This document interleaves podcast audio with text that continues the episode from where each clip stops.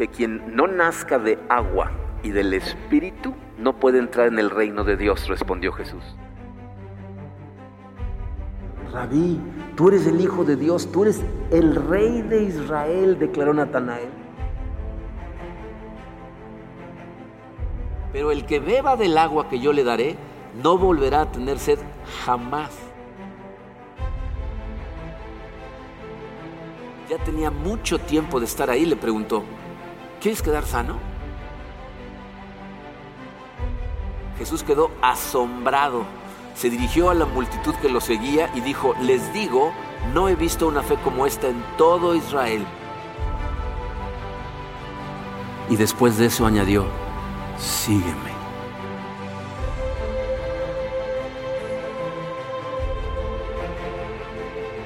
Yo soy Jesús a quien tú persigues, le contestó la voz.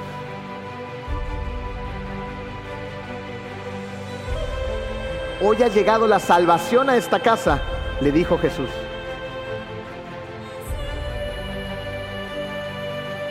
Entonces Jesús le dijo, yo soy la resurrección y la vida.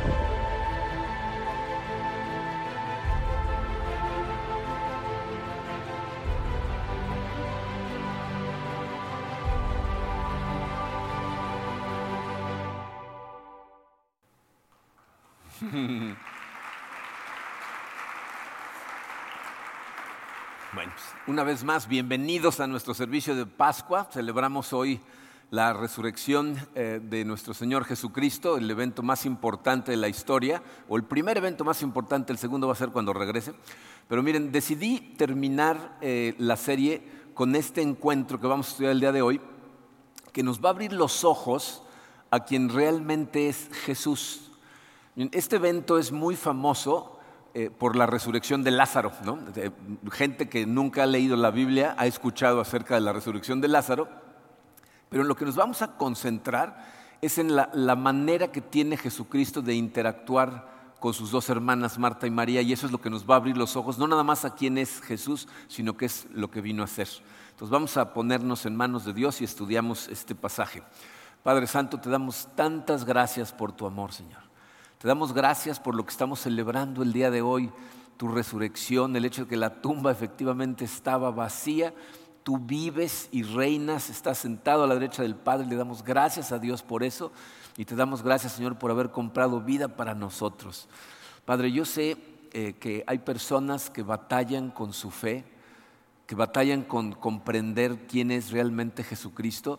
Y te pido, Señor, que a cualquier persona que esté escuchando estas palabras y que esté eh, luchando con esas dudas, el día de hoy tú le des luz, toques su corazón, tranquilices su alma y le abras los ojos para que vean al, maravilloso Dios que tenemos y a quien enviaste eh, para ser nuestro Salvador. Eh, nos ponemos en tus manos, Padre, en el poderoso nombre de tu Hijo Jesucristo. Amén. Bien, miren, yo creo que no hay ningún adulto en este mundo eh, que piense que todo está bien con el mundo y no hay nada malo con la raza humana, ¿no? O sea, creo que todos somos conscientes de que algo está muy mal. Y, de la misma manera en que los encuentros que hemos estado estudiando nos muestran lo que está mal, eh, el encuentro que vamos a estudiar el día de hoy eh, nos va a mostrar quién es el único que puede arreglar todo ese tiradero y estamos hablando obviamente de Jesús de Nazaret. Para ello vamos a ir de nuevo al Evangelio de Juan en Juan nos cuentan la historia de la relación que tiene Jesucristo con esta familia. Al principio del, capítulo, del capítulo 11, eh, vemos cómo Marta y María mandan un mensajero a decirle a Jesús que su hermano está enfermo y se refieren a él como tu amigo querido o el amigo a quien amas. Eh, esa es la forma en la que en los evangelios se refieren a, los amigos más íntimos de Jesús. Al parecer, Jesús consideraba a, estos tres, Marta, María y Lázaro, prácticamente familia. Y nos cuentan cómo Lázaro estaba gravemente enfermo, su vida corre peligro eh, cuando mandan por Jesucristo, pero para cuando Jesucristo llega, Lázaro ya está muerto. De hecho, Jesucristo llega y encuentra a todo el mundo en duelo, llorando. Eh, Lázaro ya lleva cuatro días en la tumba. Pero lo que hace Jesús eh, a continuación es uno de los incidentes más famosos de la historia que nos van a abrir los ojos no nada más a quién es, sino qué es exactamente lo que vino a hacer. Vamos a leer primero eh, la primera parte del pasaje de estudio, Juan 11, versículos 20 al 36, dice así. Cuando Marta supo que Jesús llegaba, fue a su encuentro, pero María se quedó en la casa. Señor, le dijo Marta a Jesús, si hubieras estado aquí, mi hermano no habría muerto. Pero yo sé que a una hora Dios te dará todo lo que le pidas. Tu hermano resucitará, le dijo Jesús. Yo sé que resucitará en la resurrección, en el día final, respondió Marta. Entonces Jesús le dijo, yo soy la resurrección y la vida. El que cree en mí vivirá aunque muera, y todo el que vive y cree en mí no morirá jamás. ¿Crees esto? Sí, Señor. Yo creo que tú eres el Cristo, el Hijo de Dios, el que había de venir al mundo.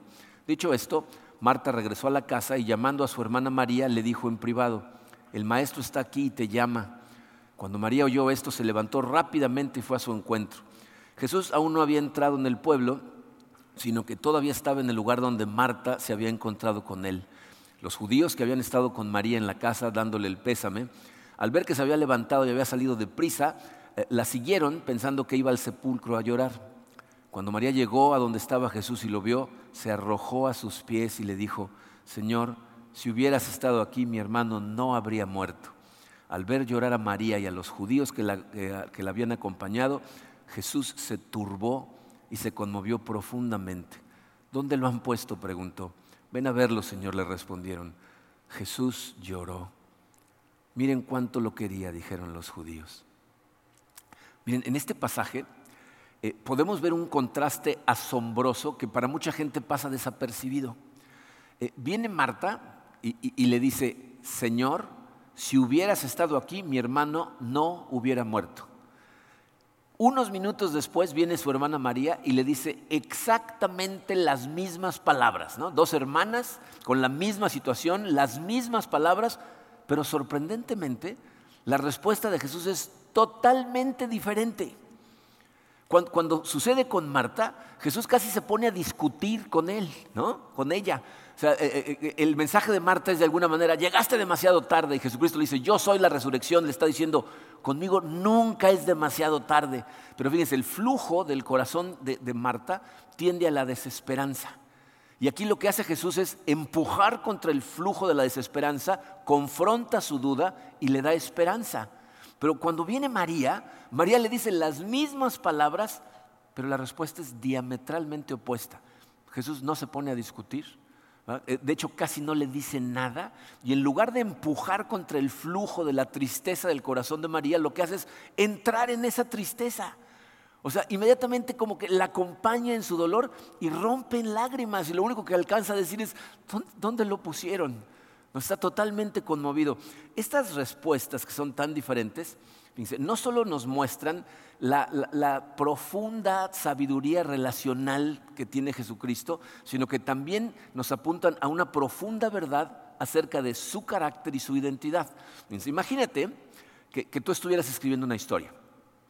Y en esta historia que tú estás escribiendo, eh, vas a crear una persona que es una figura divina que viene a, la tierra y está disfrazado de ser humano. Y en esa historia vas a contar eh, eh, una parte en la que este ser divino llega al funeral de un buen amigo.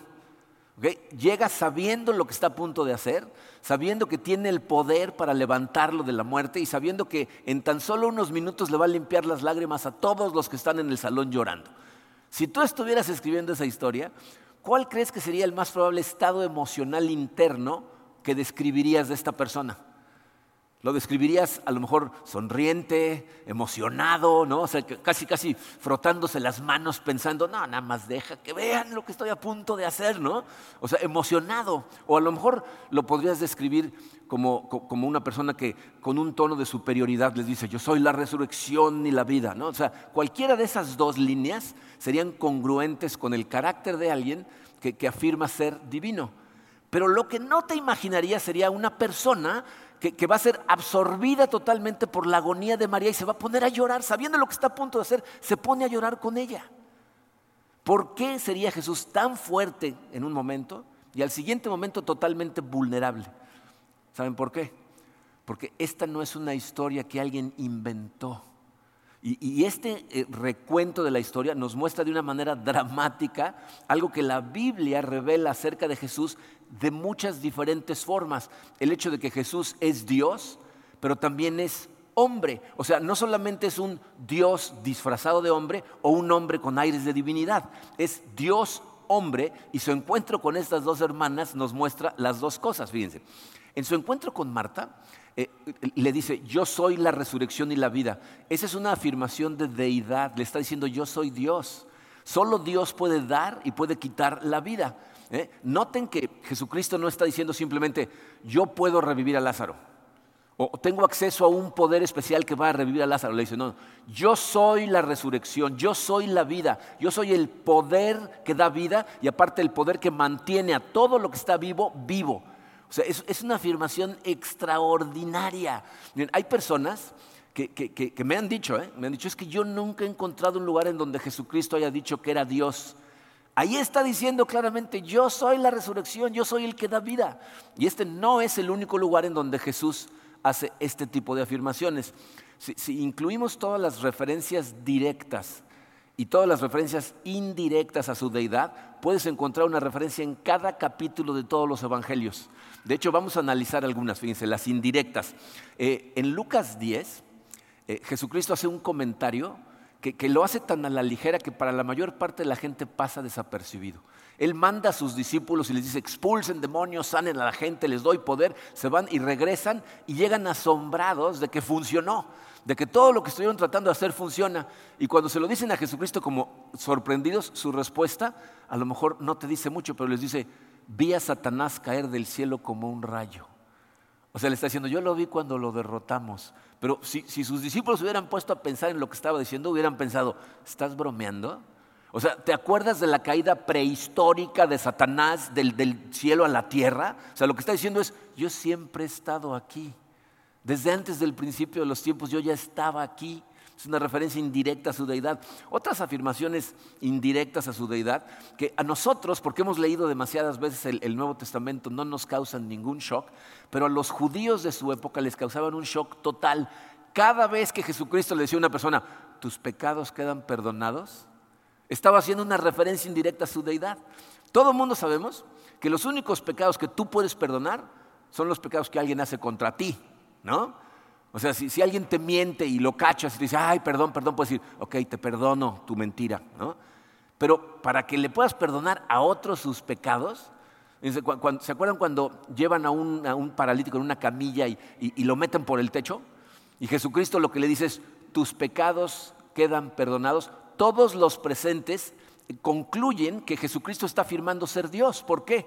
Porque lo que está diciendo es, todos los pecados que se cometen, se cometen contra mí. Y por eso los puedo perdonar, porque soy Dios. Entonces es una referencia indirecta a su deidad, ¿ok? Pero también hay un montón de referencias totalmente directas. Entonces, en Juan 5, Jesucristo le dice a los judíos, Dios y yo somos uno, y lo tratan de apedrear. Se está haciendo igual a Dios, dicen ellos. para ellos era clarísimo lo que estaba diciendo. En Juan 8 también lo tratan de apedrear porque les dice que Él es no nada más más viejo que Abraham, sino eterno. Les dice, antes de que Abraham naciera, yo soy. Ese es el nombre con el que Dios se presentó ante Moisés y Jesucristo lo está asumiendo. Le dice, antes de que Él naciera, yo soy, yo ya era. en Juan 14 eh, dice algo similar a lo que le dijo a Marta, ¿no? A Marta le dijo, yo soy la resurrección. En Juan 14 dijo, yo soy la verdad. Yo soy el camino, la verdad y la vida. ¿No? no, le está diciendo, yo te puedo decir cuál es la verdad o enseñarte cómo llegar a la verdad. Le está diciendo, la verdad de todo soy yo. Y, una más, en, Juan 20, si, si recuerdan, Tomás, uno de sus discípulos, duda. Le dicen que había resucitado y dice, pues hasta que no pueda tocar sus heridas no voy a creer. Y Jesús se aparece y le dice, Tomás, ven, toca, toca mis heridas. Y Tomás cae de rodillas y le dice, Señor mío y Dios mío.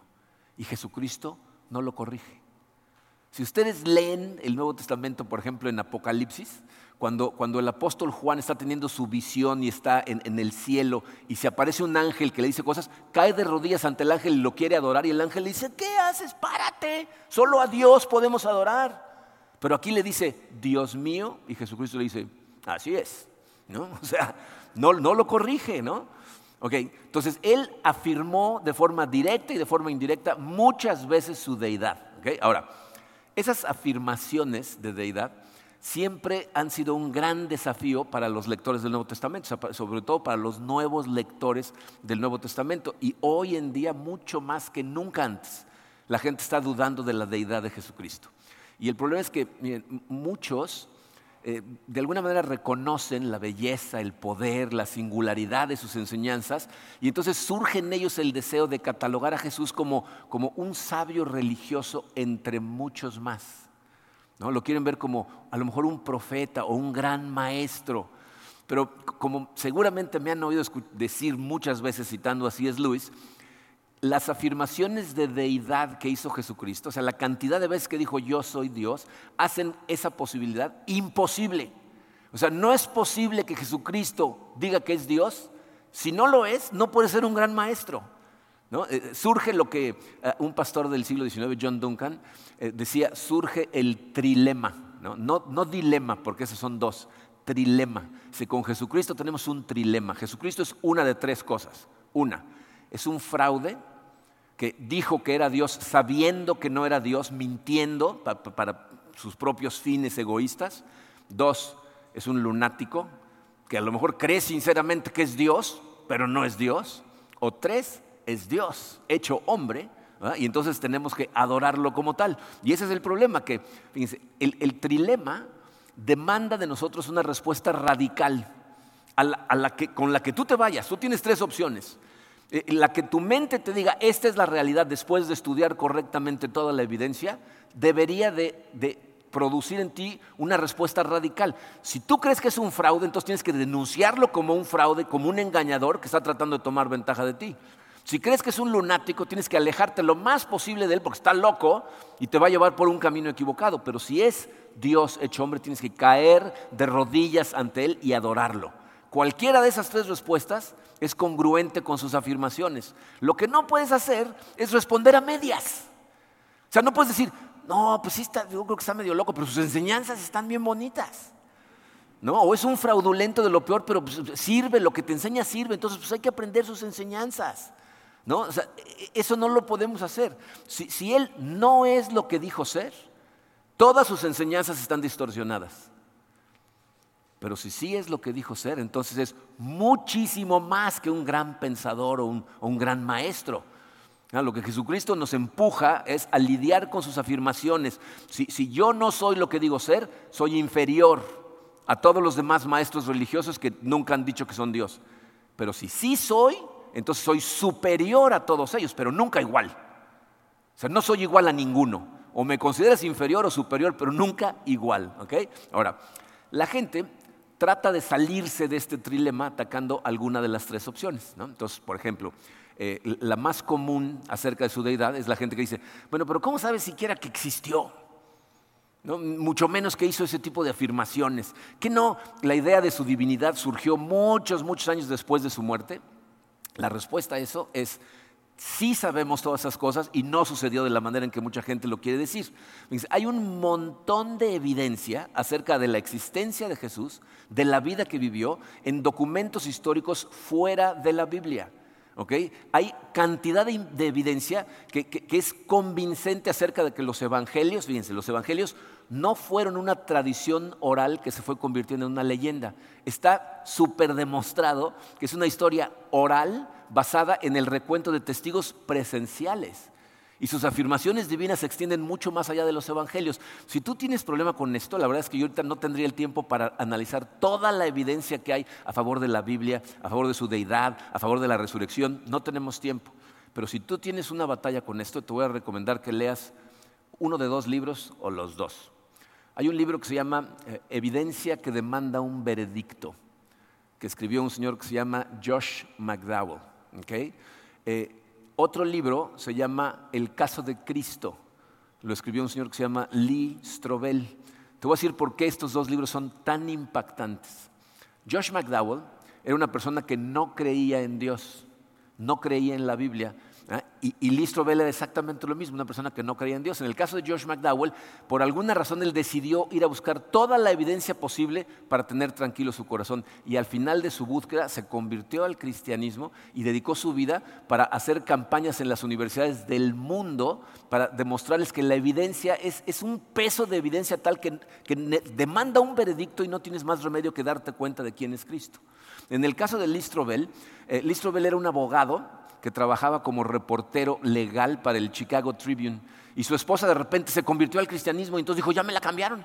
Empezó a comportarse de una manera diferente y entonces como abogado dijo, le voy a hacer un juicio a Cristo y te voy a demostrar que todo eso que estás haciendo, es, eh, todo es falso, te están engañando. Y entonces buscó los 13 argumentos más famosos en contra de la Biblia y de Jesucristo y buscó a los 13 expertos líderes en cada uno de esos 13 argumentos. Y entonces estudió todo y después de hacer el juicio se convirtió en pastor. ¿Ok? O sea, si, si, tienes lucha con la evidencia acerca de Jesucristo, lee, estudia. No, no, te dejes llevar nada más por lo que la gente dice, estudia, porque la evidencia es increíble. ¿Ok? La evidencia histórica nos dice que, fíjense, nunca hubo un tiempo en donde había, un debate entre los cristianos acerca de si Cristo era Dios o no. Nunca hubo un tiempo en donde no creyeran que era Dios. Antes de que se fuera ya estaban convencidos, cientos de personas estaban convencidos de que Él era Dios. Entonces, por ese lado, no te puedes escapar del trilema. No puedes encontrar una manera de demostrar que no era Dios si realmente buscas la evidencia. Entonces, cuando la gente se da cuenta de esto, entonces trata de atacar otra parte del trilema. Y lo que dicen es, bueno, pero ¿cómo sabes que no era un fraude? A lo mejor era muy buen maestro, pero era un excelente engañador. Miren, tenemos que recordar cuando pensamos en estas cosas en dónde sucedieron. O sea, los primeros seguidores de Cristo, eh, los, primeros cientos de seguidores de Cristo eran judíos, judíos del primer siglo. Los judíos del primer siglo tenían una visión tan trascendental y alta acerca de Dios que no se atrevían ni a decir su nombre. Es más, ni siquiera lo escribían. Ponían gracias a línea, porque les daba miedo siquiera mencionar el nombre de Dios. Para ellos cualquier sugerencia de, que Dios pudiera convertirse en un débil hombre de carne y hueso era denunciada, pero con violencia. Por eso, por eso el odio contra Jesucristo y contra Pablo. Porque no podía ser posible para ellos en su cabeza que Dios se hiciera hombre. Eso significa que a ningún judío se le hubiera ocurrido la idea de hacerse pasar por Dios. Porque a ellos nunca se les hubiera ocurrido, no importa qué tan alta estima tuvieran a sus líderes, nunca hubo una idea de que alguno de ellos hubiera sido Dios. Y ningún charlatán engañador hubiera intentado convencer a sus seguidores de que era Dios. Hubo gente antes de, de Cristo que dijeron que eran el Mesías y tuvieron seguidores. Pero nunca nadie dijo ser Dios porque nadie les hubiera creído a menos que pudieran probarlo. Entonces, era imposible que fuera un engañador. No se les hubiera ocurrido e-, esa treta con los judíos. Entonces queda nada más una, ¿no?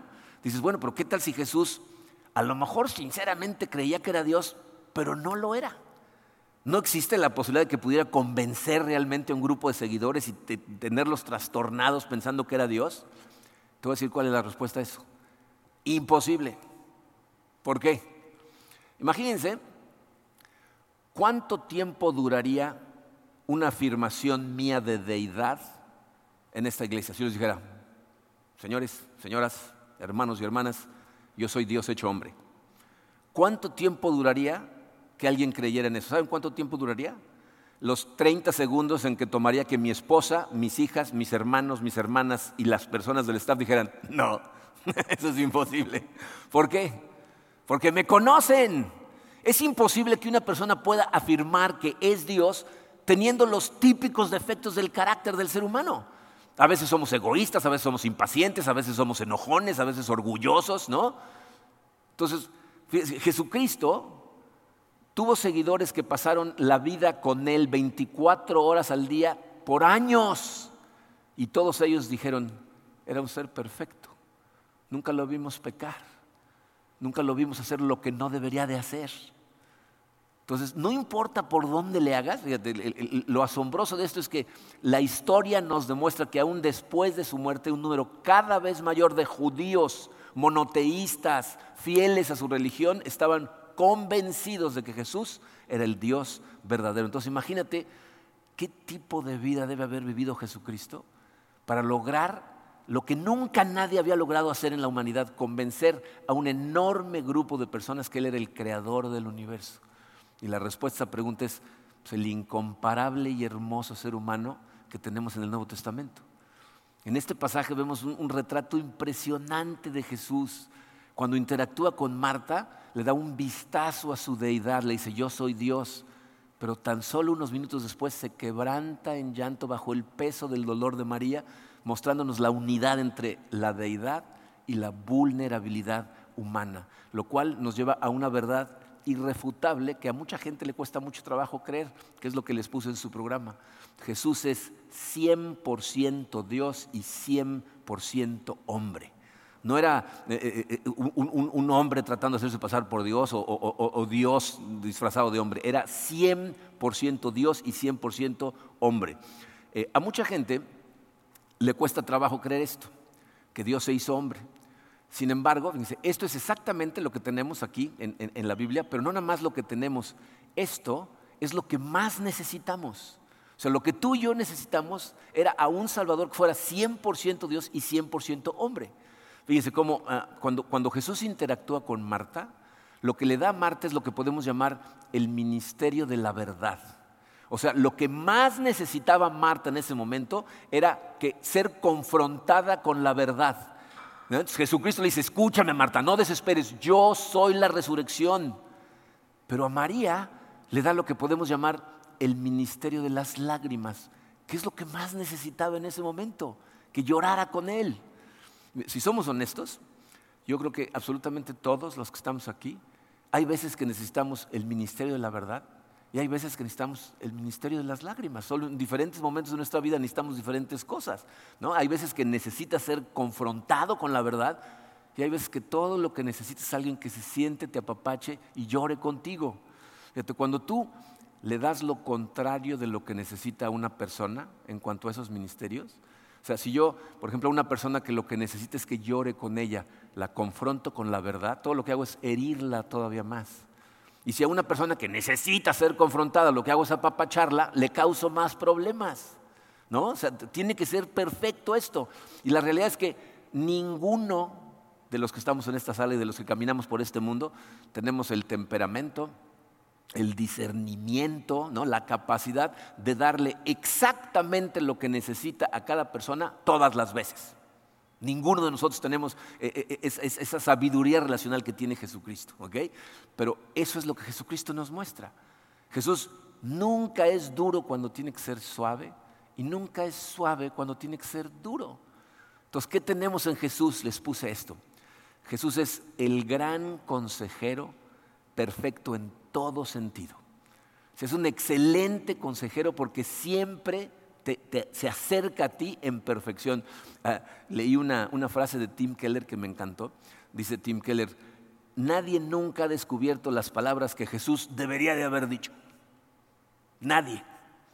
A nosotros nos pasa todo el tiempo, ¿no? ¿No les pasa que después de que tienen una conversación o una discusión con alguien, ya pasó una semana y sigues pensando, ¿cómo no dije esto? ¿No?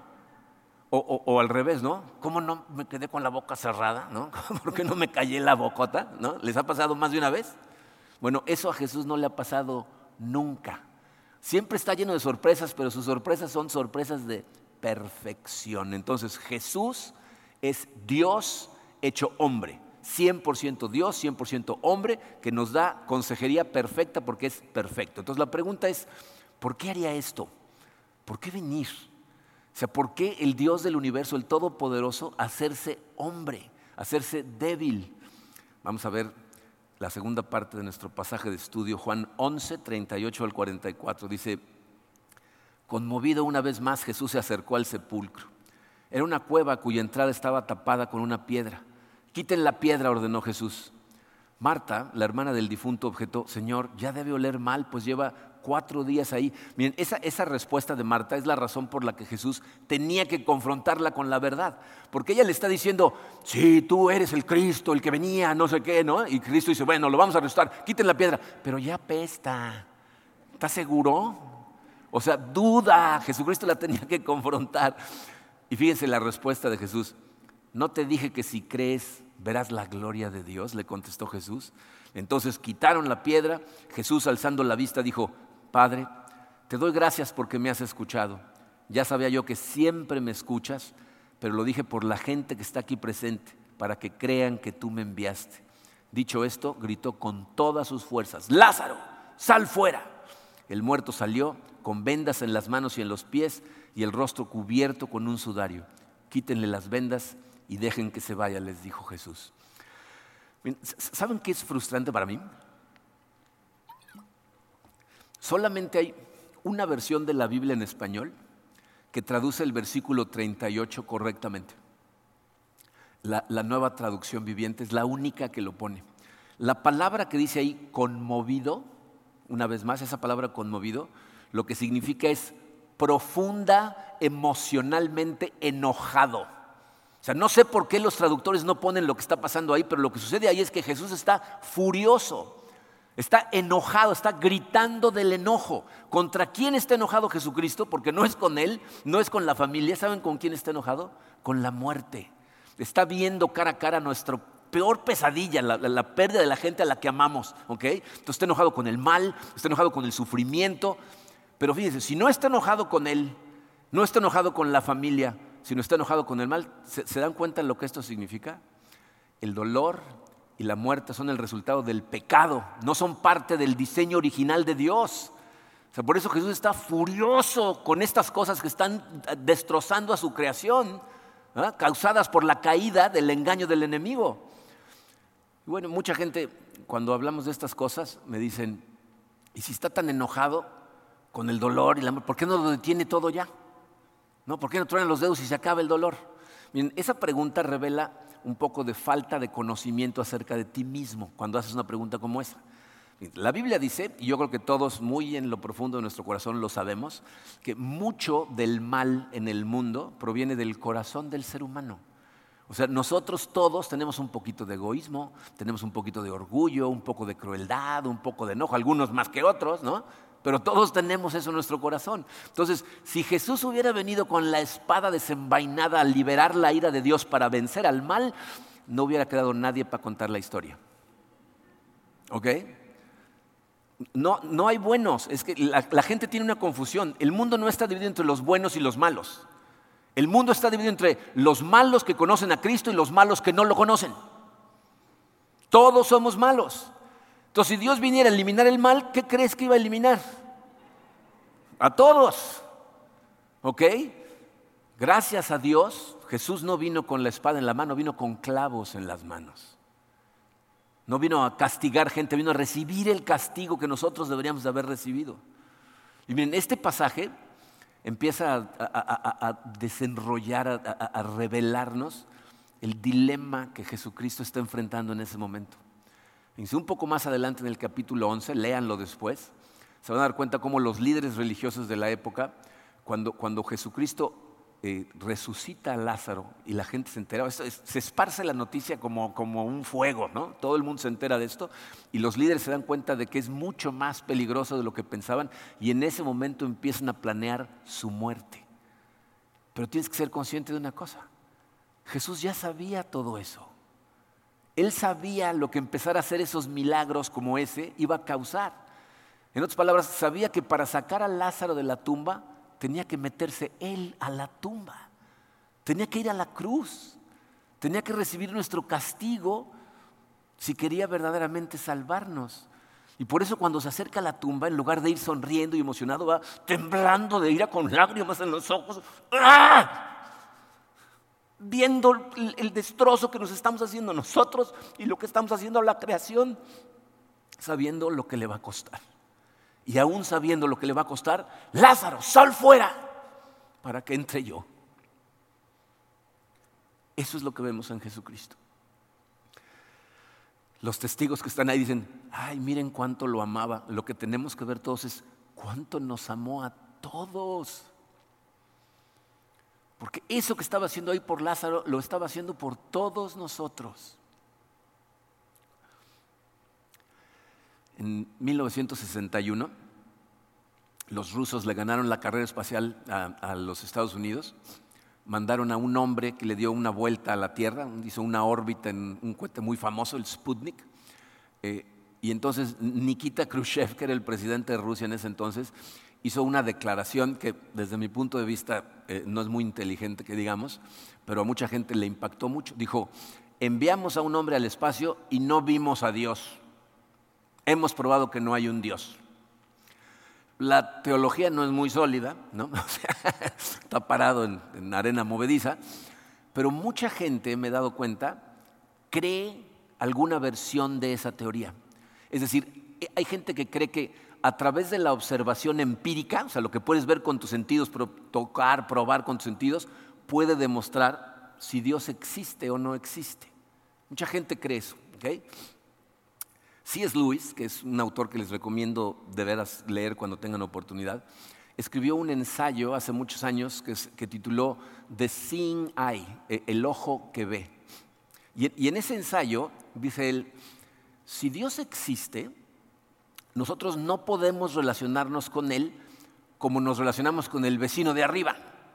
¿No? O sea, si tú vives en un edificio de dos pisos y hay un vecino arriba y quieres relacionarte con él, pues subes la escalera y te relacionas con él, ¿no? Dice, nosotros no podemos relacionarnos con Dios así, ¿por qué? Porque Dios creó el universo, que es el tiempo-espacio, donde estamos nosotros adentro, y Él está afuera. O sea, no está dentro del lugar en donde nosotros estamos. Entonces nuestra relación sería más bien como la relación que podrían tener Don Quijote de la Mancha con Miguel de Cervantes. Que por si no saben de quién estoy hablando, Don Quijote es una novela y Cervantes el que la escribió. Eh, eh, Don Quijote es el personaje, el ingenioso hidalgo Don Quijote de la Mancha. ¿Cuánto puede saber Don Quijote acerca de Cervantes? ¿Cuánto? Pues únicamente lo que Cervantes hubiera estado dispuesto a revelar acerca de sí mismo en el libro. ¿No? Tendría que haber estado escrito en la novela. Don Quijote no tenía otra manera de, averiguar algo acerca de su creador, ni siquiera de saber que había sido creado. Si Cervantes hubiera escrito algo, pues a lo mejor se hubiera enterado. Pero bueno, de la misma forma, tú y yo no podemos saber nada, absolutamente nada acerca de nuestro creador, a menos que Dios escriba algo acerca de sí en nuestra vida, en nuestro mundo, y eso es exactamente lo que hizo. Pero hizo algo más que darnos nada más información. Miren, eh, eh, C.S. Lewis tenía una muy buena amiga que también era una autora muy famosa en su época, que se llamaba Dorothy Sayers. Dorothy Sayers fue una de las primeras mujeres que estudió en Oxford y era autora de novelas de detectives escribía novelas para de, casos de detectives y una de sus series de libros más famosas se llama Las historias de Lord Peter Wimsey. Entonces, Lord Peter, en, su novela, ¿no? el personaje es, es, un aristócrata muy inteligente y es un detective que anda resolviendo casos muy complicados, pero en los primeros libros es un personaje muy solo, soltero, ¿no? y de alguna manera con una soledad profunda. Y de pronto, en medio de la serie, de pronto aparece una mujer, un personaje que, añade esta mujer, que es una mujer alta, no necesariamente muy atractiva, pero muy inteligente, que se llama Harriet Vane. Harriet, curiosamente, en el, en el libro fue una de las primeras mujeres que fue a Oxford y se dedica a escribir novelas para detectives. Y Harriet conoce a Lord Peter, se enamoran y se casan y pasan el resto de la serie resolviendo casos juntos. ¿Qué pasó ahí? La teoría de C.S. Lewis es que Dorothy Sayers, la autora de las novelas, estaba inmersa en el mundo que había creado y enamorada del personaje que había creado y ve su dolor y ve su soledad y entonces se escribió a sí misma en la novela solo para salvarlo. Eso es exactamente lo mismo que Dios hizo en nuestro mundo. Nos vio destruyéndonos a nosotros, nos vio destruyendo lo que había él creado al alejarnos de él y eso llenó su corazón de dolor, como dice Génesis. Y entonces sabía él que no había otra manera de salvarnos, porque no nos íbamos a poder salvar a nosotros mismos del dolor, de la miseria que habíamos causado. Y entonces, ¿qué hizo? Se escribió en la historia. Llegó a esta historia en la que vivimos en la forma de un bebé, creció para vivir una vida perfecta darnos enseñanzas maravillosas, ser el ejemplo de vida que deberíamos de seguir todos y luego sacrificarse en la cruz y resucitar para que pudiéramos saber que verdaderamente era Él. Al resucitar el tercer día, venció a nuestro peor enemigo, la muerte. Y ese es el Jesús al que adoramos y que nos ama con todo el corazón al grado de que vino a enderezar todo, dando su vida por ti y por mí. Y les puse este último espacio. Dice, Jesús nos amó a tal grado que estuvo dispuesto a morir por nosotros. ¿Y saben qué me parece algo muy triste? Estoy seguro que has oído eso tantas veces que lo pasaste como si nada. ¿Te das cuenta de lo que eso significa, lo que acaba de decir? O sea, Jesucristo por eso temblaba de furia, porque sabía el costo que iba a tener que pagar para darte vida a ti, para darme vida a mí. Y estuvo dispuesto a morir, una de las muertes más espantosas que puede experimentar el ser humano, para limpiar tus pecados y darte acceso a la vida eterna. Estuvo literalmente dispuesto a morir por ti. ¿Cuánta gente conoces que estaría dispuesta a morir por otra persona? Y eso a lo mejor si la amara, ¿qué tal por una que lo crucificara, que lo rechazara? Ese es el hermoso Dios que tenemos, que se humilló, se hizo hombre con el fin específico de morir por ti. Y, cuando lo pienses, no pienses en el ambiguo nosotros. Murió por mí, dio su vida por mí. ¿Cómo voy a responder ante eso? Esto es lo que celebramos. Celebramos que en el momento en que llegaron y vieron la tumba vacía y empezaron a, preguntarse qué había pasado, ¿no? Esa es una cosa curiosísima de la resurrección, ¿no? Les decía yo en la mañana que María cuando llega y no encuentra y le empieza a preguntar a dónde se lo han llevado, no lo encontraba porque estaba buscando al Jesucristo equivocado, estaba buscando a un muerto. Jesús vive, vive y reina. Y gracias a eso tú y yo tenemos vida. Eso es lo que celebramos hoy. Vamos a orar. Ah, Padre, eh, Señor, no hay manera de agradecerte por lo que hiciste por nosotros. Creo que ni siquiera comprendemos al 100% todo lo que hubo que pasar para que tu Hijo Jesucristo estuviera en esa cruz, recibiera todo el castigo que nosotros merecíamos, estuviera privado de tu presencia, sintiera el peso de tu ira y nos limpiara nosotros de ella. Gracias Señor por tu Hijo, gracias por la resurrección, gracias por habernos llamado, Señor, a servirte, a seguirte. Sé, Señor, que eh, somos seres imperfectos y estas cosas, por maravillosas que son, el día a día hace que se nos olviden.